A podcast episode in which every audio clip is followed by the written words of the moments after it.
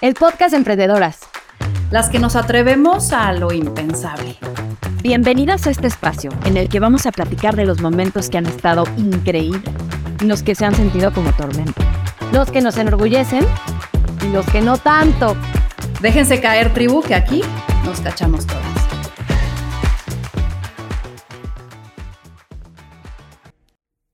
Bienvenidos a este capítulo del podcast Emprendedoras. Como saben, esta temporada nos vamos a dedicar a ver desde una perspectiva práctica y útil todos esos temas que nos acatarran en nuestro día a día de emprendedoras. Y el día de hoy tengo a Amanda Bernstein con nosotros. Ella es una apasionada de las relaciones humanas y ha dedicado su carrera profesional a las relaciones públicas. Ella es CEO de México y líder de la relación con clientes a nivel Latinoamérica para Interpublic Group en México, que tiene un portafolio de agencias de relaciones públicas como Weber Shandwick, Golin y Current. A través de los años, ha tenido diferentes reconocimientos. Por mencionarles algunos, en el 2020 fue una de las Women to Watch México de la revista Altina y At Edge. También Peer Week la nombró como la mejor profesional de relaciones públicas en Latinoamérica. Se ha convertido en una de las 55 Marketing Women y también fue mencionada como mujer fuera de serie en la revista Líderes Mexicanos. Es mamá de tres y es muy activa en las causas que le mueven, como parte del Museo de Memoria y Tolerancia, como pronatura, como miembro del patronato de la Universidad Iberoamericana y desde hace varios años muy cercana a Victoria 147 y su misión con el desarrollo del emprendimiento en México. Su mantra, encontrar el cómo sí, y no hay atajos en la vida. Yo soy Carla González Gauregui, directora de crecimiento para Victoria 147, y hoy voy a representar a la curiosidad que explorará en este espejo para toda la tribu. Bienvenida, Amanda. Ay, muchas gracias. Qué bonita introducción. Siempre digo que esto es PR del PR, ¿no? Oye, ¿cómo no presentarte a la tribu? Muchas gracias. Con justo toda tu, tu, trayectoria. Bienvenida. Qué gusto que puedas estar acá. Muchas gracias a ustedes. Oye, y pues para poder empezar a abrir boca, ¿no? Aquí en la tribu tenemos unas preguntas que siempre que entra alguien en contacto con nosotros las hacemos, ¿no? O sea, a veces nos saca de onda porque en el cotidiano no nos las respondemos, pero quiero empezar con la primera. ¿Qué te hace feliz? Ay, esa es la pregunta del millón. Yo creo que más que felicidad, porque uno, uno siempre piensa en la felicidad como este momento enorme climático, ¿no? Un suceso. Yo creo que es estar en paz en el día a día y encontrar felicidad en esos pequeños momentos y en esas pequeñas en esos pequeños logros, ¿no? Entonces, para mí es más este sentimiento de estabilidad y paz que me da felicidad que pensar y tener esta expectativa que va a venir como un flashazo de felicidad a, marcar mi vida. Mm, qué delicia, la no perfección de la felicidad, ¿no? Como a veces la, la idealizamos la tanto. Sí, sí, sí. Y la tienes enfrente, ¿no? En esos pequeños momentos que mencionas. Otra, ahí te va. Pero esta puede cambiar de semana en semana, de mes en mes. ¿Qué te quita el sueño? ¿Qué me quita el sueño? Eh, yo dividiría qué me quita el sueño profesionalmente y personalmente. Profesionalmente lo que me quita el sueño es que la gente que trabaja conmigo, que es parte de nuestro equipo de trabajo, em, se sienta cómodo y se sienta que no está aprendiendo ni se está desarrollando. ¿no? Esta idea como de, de sacar la chamba nada más, ¿no? Y, no haya pasión. Entonces eso me quita el sueño porque es difícil lograr ese espacio de trabajo y, estar estimulando al equipo de trabajo. Y personalmente yo creo em, formar, que mis hijos sean, mis hijos sean buenas personas. Yo creo que hemos subestimado el valor de, en inglés es esta palabra de kindness, ¿no? El ser, el ser una persona buena onda que saluda, que da las gracias, que respeta a la gente. Yo creo que eso me quita el sueño con respecto a mis hijos. No, y no puedo estar más de acuerdo contigo, porque además las dos cosas que acabas de decir se unen, ¿no? Porque al final es estás hablando con personas tan individuales y tan distintas, pero tan parecidas en muchas cosas, que precisamente esa manera de conectar con los ojos a través de, este, de, cualquier plática, de cualquier momento, que sepas que la persona enfrente también se lo está pasando bien que, y, que, y que te desarrollas porque no sabes hasta cuándo, ¿no? Yo, yo siempre le digo nosotros que trabajamos en una agencia de comunicación y, y somos una empresa de servicios y trabajamos con clientes, yo siempre le digo al equipo, no podemos hablar entre agencia y cliente, somos personas hablándole a personas. Y esa visión de poner a la persona en el centro es parte del poder que tienen las relaciones públicas, porque en las relaciones públicas siempre entendimos que son relaciones interpersonales y son conexiones personales lo que está en el centro de lo que hacemos todos los días. Qué maravilla lo que dices, porque eso me lleva a mi siguiente pregunta, que es el reconocer que estás hablando con una persona te pone también a veces en lugares vulnerables, ¿no? Sí. Y muchas veces al reconocer nuestra vulnerabilidad somos capaces de saber en dónde pedir ayuda. Y esa es mi siguiente pregunta. ¿Tú en dónde levantarías la mano y dirías, hey, necesito ayuda en esto? Yo, yo creo que hay dos, dos respuestas o dos partes a mi respuesta. La primera tiene que ver con la nueva concepción del liderazgo. Me parece que hoy em, un líder em, es justamente vulnerable, muestra sus vulnerabilidades a diferencia de este líder lejano, semiperfecto, endiosado, ¿no? Que no nos, nos daba pavor acercarnos a él. Yo creo que hoy em, la empatía, la honestidad y la transparencia son nuevos valores que estamos viendo mucho más en los líderes y la, y la propia modestia, ¿no? Totalmente. Por un lado. Y por otro lado, creo que tiene que ver también con eh, reconocer dos cosas. Una, que las mentorías no solo son para arriba, sino también son hacia gente más joven que nosotros. O sea, cómo hoy también tenemos que pedir ayuda eh, digitalmente, tecnológicamente, eh, en, materia de innovación y futuro. O sea, yo tengo muchos eh, mentores que son chavos recién salidos de la universidad que necesito su ayuda y su comprensión de cómo navegar hoy el mundo tecnológico, ¿no? Entonces creo que también entender limitantes generacionales y el, y el saber levantar la mano y decir, oye, no le entiendo nada, ayúdame, eh, creo que es válido. Y también creo que siendo una mamá profesional, eh, definitivamente necesitas una red de apoyo. Esa es una, para mí es, es, es un, eh, no hay cómo no tener una red de apoyo y lograr estar para tus hijos y estar para tu trabajo, ¿no? Entonces, para mí, naturalmente, mi familia es una red de apoyo natural y, y sí la uso y la pareja. Creo que... Em, Absolutamente. Sabes que, Carla, hemos, hemos avanzado muchísimo, muchísimo en la equidad de género en el mundo y en el terreno profesional. Me parece en donde hay grandes áreas de oportunidad y donde tenemos que mover más la pinza es en la casa. Y tenemos que promover que más, ¿no? En, en mi caso, de, que mi, esposo participe más en la vida de mis hijos, que no me dé pena pedirle que participe en los chats, que son un terror, ¿no? En los chats de mamás. Pero ¿por qué quién dijo que son chats de mamás? ¿No? Entonces yo creo que para mí el reto hoy es avanzar la equidad en casa más que en mi trabajo. Creo que en el trabajo estamos más adelantados.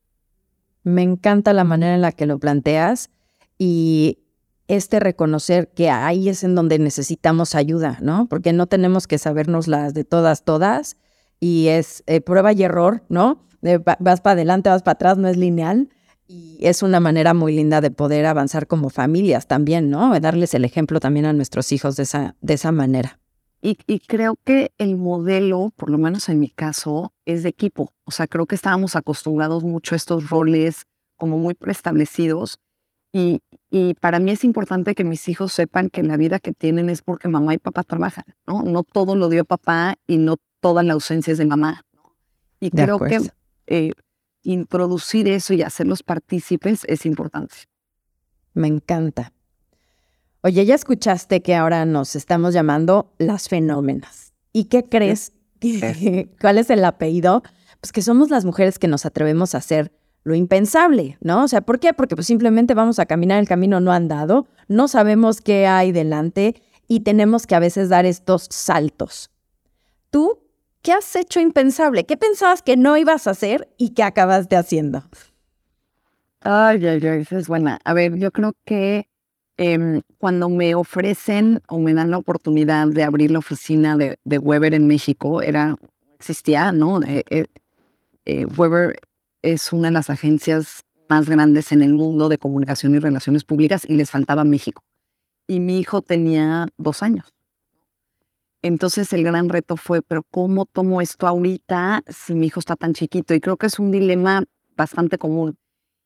Y, creo que aquí el, el salto, digamos, fue más vale probar y equivocarse que no tratar, ¿no? Entonces creo que para mí fue, lánzate, si de plano no puedes, por lo menos dices que lo intentaste, a tú misma autolimitarte, ¿no? Muchas veces creo que nosotras mismas nos, nos, nos eso nos limitamos.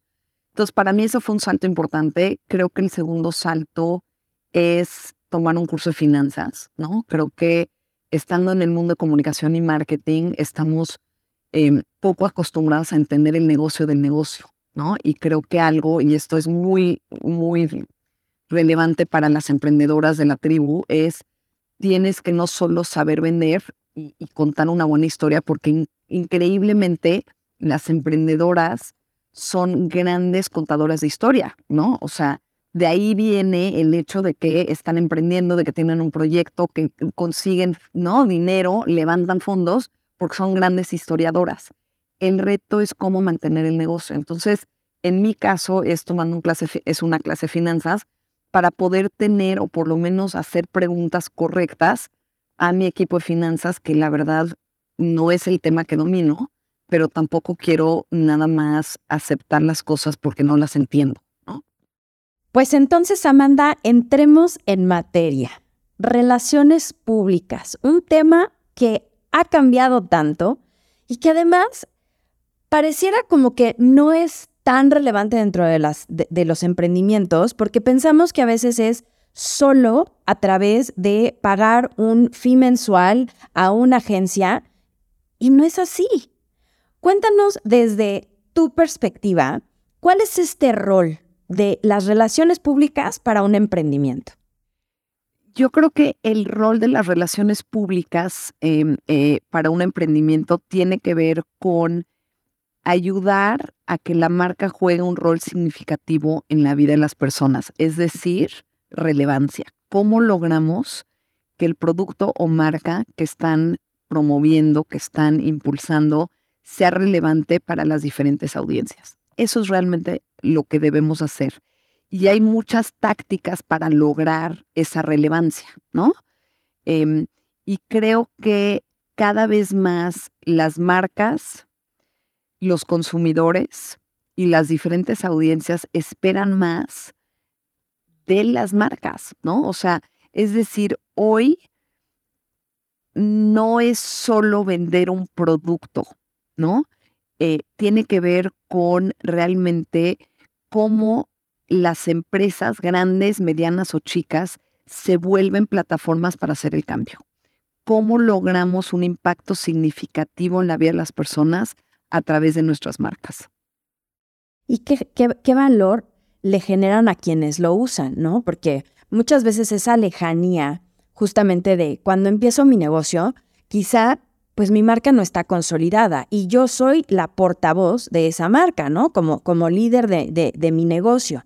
Y entonces a veces a lo mejor si yo no sé hablar bien, yo siento, ay no, es que yo no me voy a atrever a, a, salir y decir. Y sin embargo, cada contacto que tenemos con un proveedor, con un cliente, con quien sea, estamos haciendo relaciones públicas, ¿cierto? Correcto, correcto. Creo que lo describiste perfectamente. Hoy em, cada interacción, cada intercambio eh, contribuye a la reputación de nuestra marca. Ya no necesariamente solo es relación con medios, ¿no? Antes era el famoso comunicado de prensa. Hoy hay tantos puntos de contacto y tantas oportunidades para generarle valor a las personas y tenemos que saber capitalizarlo y tenemos que saber aprovecharlo. Y algo que me parece fundamental es entender que el paradigma un poco de la comunicación cambió. Es decir, antes creabas awareness, ¿no? Creabas o generabas ruido para generar valor. Hoy tienes que generar valor para lograr tener ese awareness. Y es un, suena muy sencillo, pero es totalmente un pensamiento em, y una visión diferente de cómo tenemos que proyectarnos en sociedad hoy en día. ¿Qué valor generamos que entonces es significativo en la vida de las personas y por lo tanto logramos ese awareness versus, ¿no? Salir nomás a decir lo que sea, generar ruido sin tener muy claro cuál es el valor que estamos generando. Pues pensando en evoluciones, la verdad es que, como bien dices, el mundo de las relaciones públicas ha evolucionado muchísimo, ¿no? Y no utilizamos las mismas herramientas. En este mundo ahora tan digitalizado, ¿cómo viven las relaciones públicas? Cuéntanos.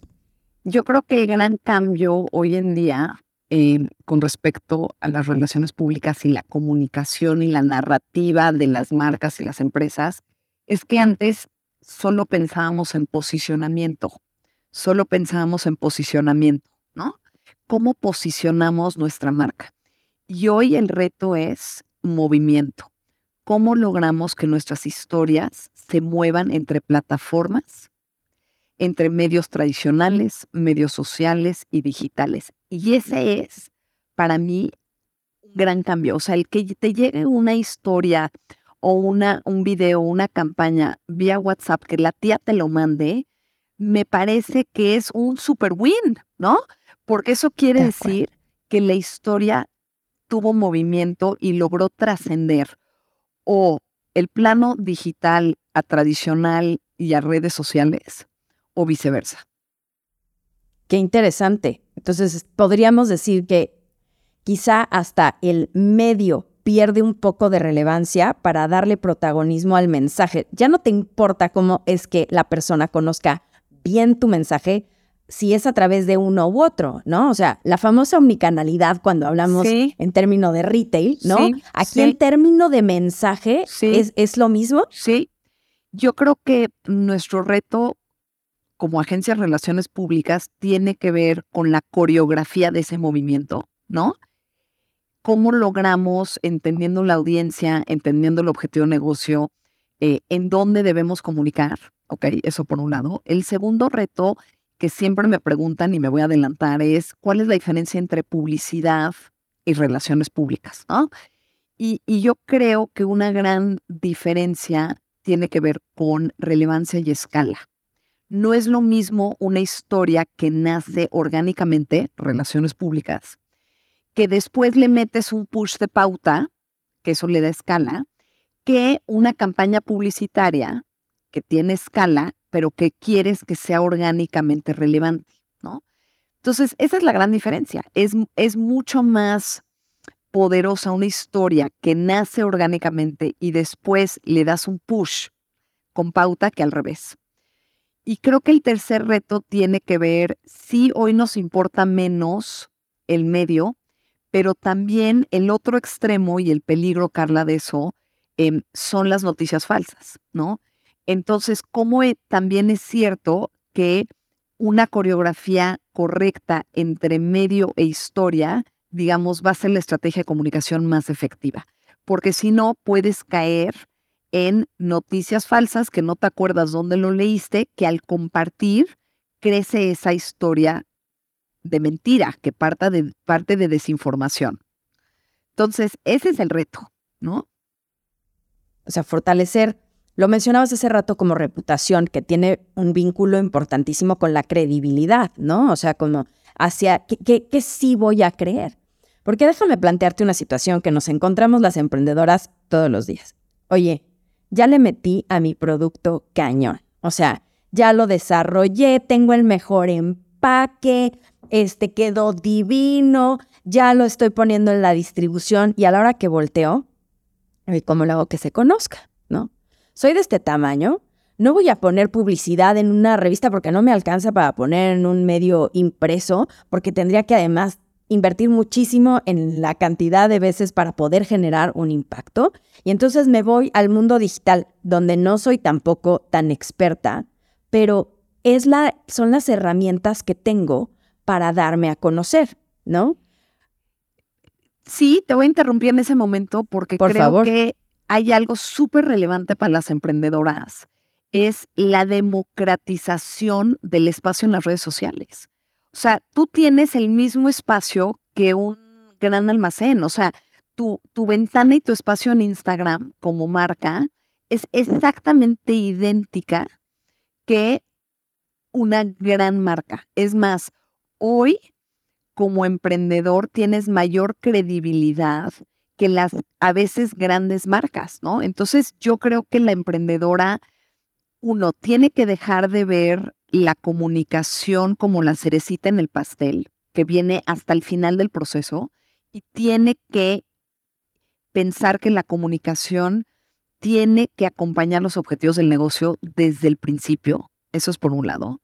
Eh, creo que también tenemos que entender que tenemos una gran oportunidad en redes sociales porque tenemos el mismo espacio que los grandes anunciantes. tres, tenemos que estar conscientes que la creatividad y una buena historia, es decir, tener claro cuál es nuestro valor, hoy es más importante muchas veces que la descripción del producto o que los propios ingredientes, ¿no? Y cuatro, creo que también tenemos que perder un poco el miedo, y esto es un poco, viene, yo pienso, em, de traumas de mujer de toda la vida y más, nosotras que somos ya edad, edad media, ¿no? Em, de, de la mujer, las mujeres se ven más bonitas calladitas, y yo creo que tenemos que romper ese concepto de que calladitas nos vemos más bonitas, y sí creo que es importante el relacionamiento, sí creo que es importante contar nuestra historia, sí creo que es importante eh, ser muy estratégicos, pero sí pensar en la comunicación como parte del ADN de tu marca. Me encanta. Y a ver, en medio de ese mix viene esta, o sea, esta credibilidad viene dada también a la parte auténtica, ¿no? O sea, porque tú sientes cuando un mensaje es real, cuando alguien te está hablando y es verdadero lo que, lo que te está diciendo, ¿no? Y muchas veces en esa, tú encuentras estos mensajes que los sientes superficiales o los mensajes que te van dejando y aquellos que te dejan algo que recordar para poder, poder regresar. Y fíjate que a muchas emprendedoras nos han metido en más de un aprieto, porque cuando a veces la recomendación de la autenticidad es que pues, salgas tú a cuadro, ¿no? O que seas tú quien, quien esté diciendo, pues hay veces que no tienes esos skills ¿qué recomendarías para todas aquellas emprendedoras que se han visto ya en esa necesidad de tener que estar en contacto con su público, con este espacio que tú bien dices, igualito al que puede tener cualquier otra marcota, pero no se, no más no se atreven, sino que hay ciertos skills que tienen que desarrollar. ¿Qué les recomendarías a ellas? Em, bueno, primero creo, sí, yo creo que todo lo que dices tiene, tiene mucha razón y, son miedos genuinos y válidos, ¿no? Yo creo que como emprendedoras tenemos, como emprendedoras, como ejecutivas, como, ¿no? Llámese que sea, tienes que estar capacitándote. Eso, eso es importantísimo. O sea, no podemos pensar que, que porque somos muy... Em, carismáticas somos buenas voceras. Ese es algo que es muy común entre la mujer, ¿no? Entre las emprendedoras. Son muy echadas para adelante. Estoy obviamente generalizando, pero las emprendedoras son muy echadas para adelante, son muy eh, valientes porque están emprendiendo y por lo tanto creen que naturalmente van a ser buenas voceras. Es muy importante la preparación y sobre todo la definición de cuál es este propósito de tu empresa? ¿Cuál es la historia que vas a contar? Y yo siempre digo que la mejor forma de, definir o armar tu historia es combinando tu ambición, tus valores y el impacto que vas a generar. Esa triada te va a ayudar mucho a armar esta historia, es decir, hablar menos de los qués de tu producto y más de los porqués de tu producto. Pero al final tienes que prepararte, y también tienes que saber priorizar y pedir ayuda. La comunicación yo siempre digo que es parte intrínseca del negocio, pero no necesariamente desde el principio debes pedir ayuda externa. Quizás cuando madure un poco más tu marca se vale pedir ayuda, ¿no? O levantar la mano. Em, dos, creo que también es muy interesante el uso de terceros, ¿no? Antes muchas veces validábamos y pensábamos que solo nosotros íbamos a hablar de nuestros productos. Hoy tenemos la oportunidad de que diferentes terceros o líderes de opinión, ¿no? Entiendas en líderes de opinión como un influencer, como un periodista, eh, como gente que sé que conoce mi marca y le gusta mi marca, también puedan hablar acerca de nosotros, ¿no? Y nosotros siempre pensamos en que tengo que salir a medios a hablar de mi marca, pero puedes incluir testimoniales en tus canales propios. Y el uso y el mejor uso de tus canales propios es hoy una gran oportunidad para las emprendedoras. Definitivamente. Y ese desarrollo de los canales propios, acompañado con esta definición de los mensajes clave, de esa historia que quieres que se le quede a alguien, ¿no? Empiezan a ser ingredientes que necesitamos como emprendedoras poner, ponernos en un plan, ¿no? O sea, como no, es algo que se te ocurre, no es algo que, ay, no estoy vendiendo y entonces lo hago, sino que tiene que estar inscrito en el hacer de la empresa. Y, y, y, y hacer investigación de mercado yo creo que hemos o creemos que con todos los nuevos recursos y todos estos nuevos canales digitales eh, podemos obviar la investigación de mercado y obviar qué es lo que quiere nuestra audiencia o quién es nuestra audiencia. El concepto de público en general hoy ya no existe, ¿ok? Hoy realmente tenemos que tener muy claro a quién le estamos hablando, cuál es el valor que estamos aportando y tres, cuáles son las necesidades del mercado. Luego la emprendedora solo llega a venderme por venderme. Oye, tú me entiendes qué es lo que estoy necesitando. ¿Has leído eh, qué tendencias existen hoy? ¿Cómo navegamos la interseccionalidad? Creo que la emprendedora a veces por estar en el día a día tan absurdo, tan, ¿no? Y, y, además porque naturalmente tienes muchas cachuchas como emprendedora, eres la financiera, pero eres la, ¿no? Eres la vendedora, pero eres la representante, pero eres también muchas veces la misma productora o la que genera el producto, la creadora del producto, tiendes a mezclar la parte de definición, investigación, audiencias como en una y en una batidora. Y creo que tenemos que aplicar el mismo rigor de negocio a la parte de comunicación. Y tendemos a obviar esa parte. A obviarla o a, porque a veces, como muchos otros temas, ¿eh? nos hacen sentir incómodos, porque no somos expertos en eso o porque no le hemos dedicado tiempo en eso, ¿no? Y entonces, si hacemos como un zoom in y zoom out de, cómo se ve la comunicación dentro de nuestras empresas, eh, quizá a veces lo vemos gigante, ¿no? O sea, de a lo mejor es un reto que, híjole, ¿cómo, cómo me lo empiezo a comer? Entonces, pensando en eso, pensando en que ahorita ya la mitad de la tribu dijo, y entonces, ¿qué es lo que voy a tener que hacer?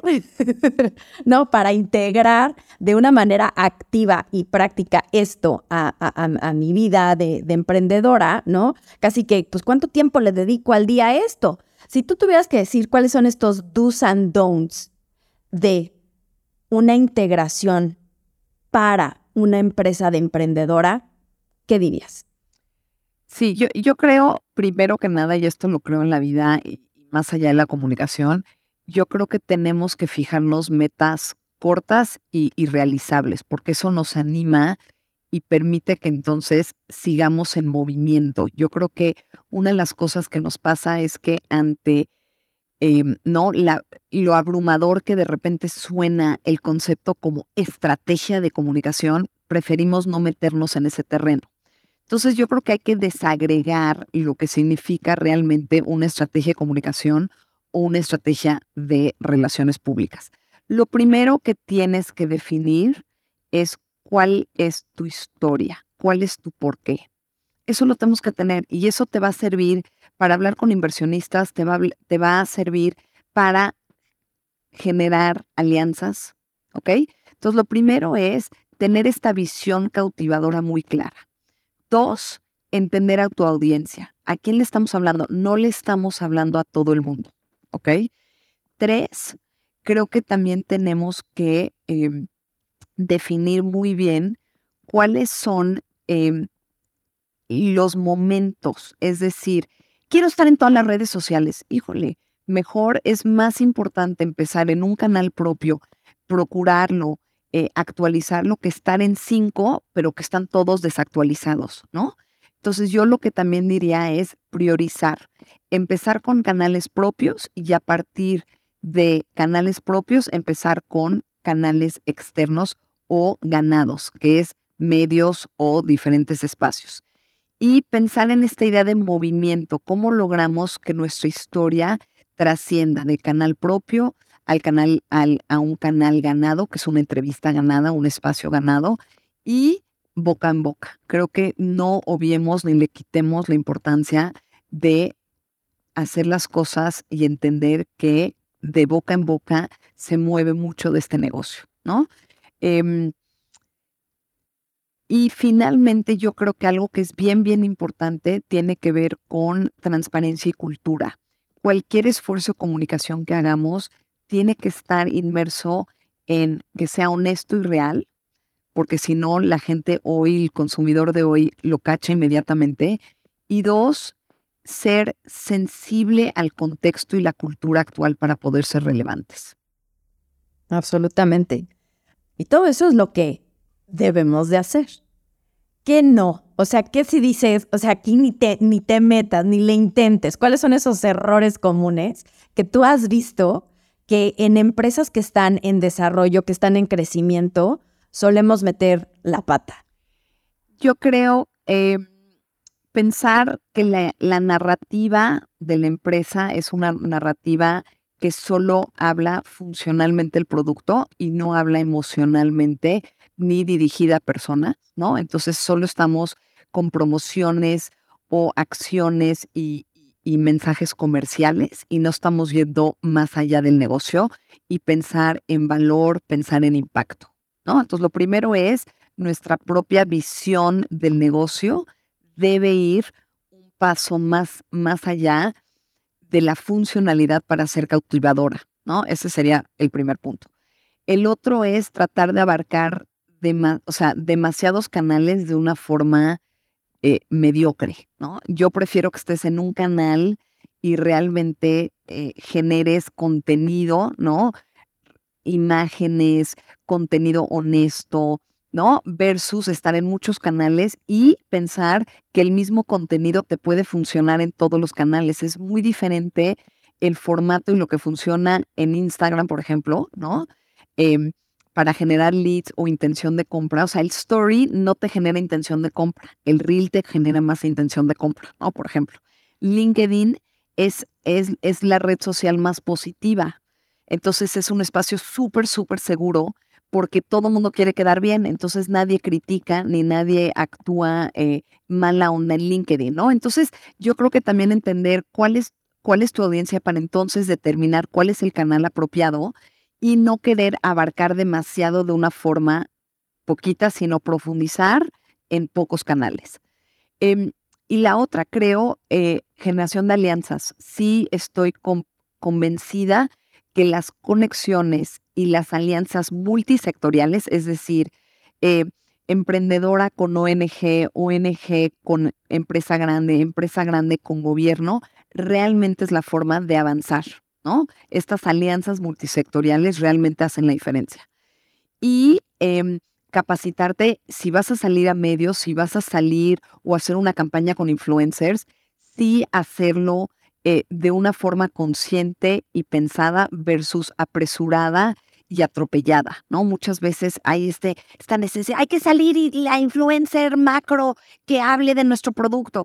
Oye, pero el influencer consume esto, has visto que postea, eh, comparte tus valores, ¿no? O sea, creo que a veces como que brincamos a la oportunidad y nos vamos un poquito como el borras sin realmente entender qué queremos y para quién y a quién le estamos hablando. Absolutamente. Fíjate que esta, esta parte que, que dices de, de, de, los nos, a veces nos cuesta trabajo identificarlo. Sí. ¿No? A veces nos cuesta trabajo, este, como que tienes un universo de alternativas enfrente, empiezas a como decir, a ver, ¿con cuál me siento más cómoda? Pero esta claridad que nos estás dando de qué no, ¿no? Yo las invito, tribu, a que apunten y que vuelvan a escuchar esto y vuelvan a apuntar, porque definitivamente en decidir cuál es nuestro siguiente paso, cuál es nuestro camino, está también saber los nos, porque son elecciones, son elecciones que tenemos que ir tomando poquito a poco. Y llevando esto como más hacia las conclusiones, Amanda, llevando esto a el no es la comunicación, no es una herramienta como la cereza del pastel, es fundamental y se incluye dentro de toda la, la planeación, ¿no? O sea, no, no, no puede ser anecdótico, tiene que integrarse desde una estrategia, ¿no? La autenticidad con la que lo hacemos eh, nos genera credibilidad que nos da reputación. Y el saber que podemos levantar la mano para poder utilizar todas las herramientas que están hoy disponibles. Hay muchas. Sí, a mí me gustaría concluir con tres grandes supuestos que son importantes para mí y sobre todo para la visión que tengo de la comunicación. Uno, hoy ya no basta solo una oferta de productos o servicios.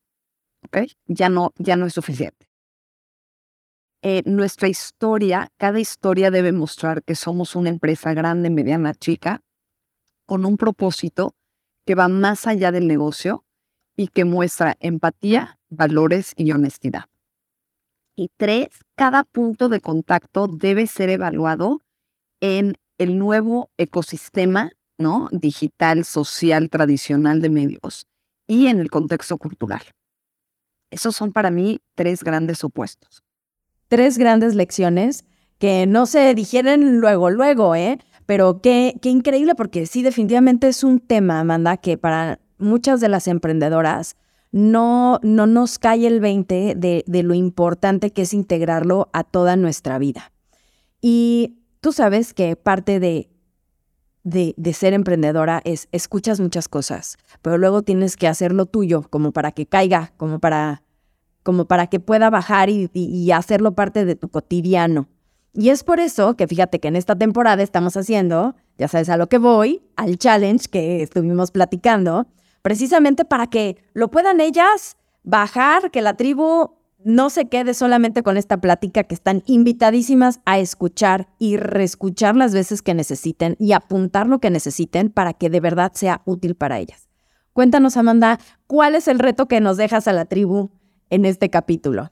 Sí, el reto yo creo que es definir tu propósito, ¿no? Suena, es una palabra bien bonita el concepto de propósito, pero cómo la defines o cómo empiezas a integrar qué es un propósito, ¿no? Y lo que yo les quiero transmitir y invitarlas a que lo hagan, ¿no?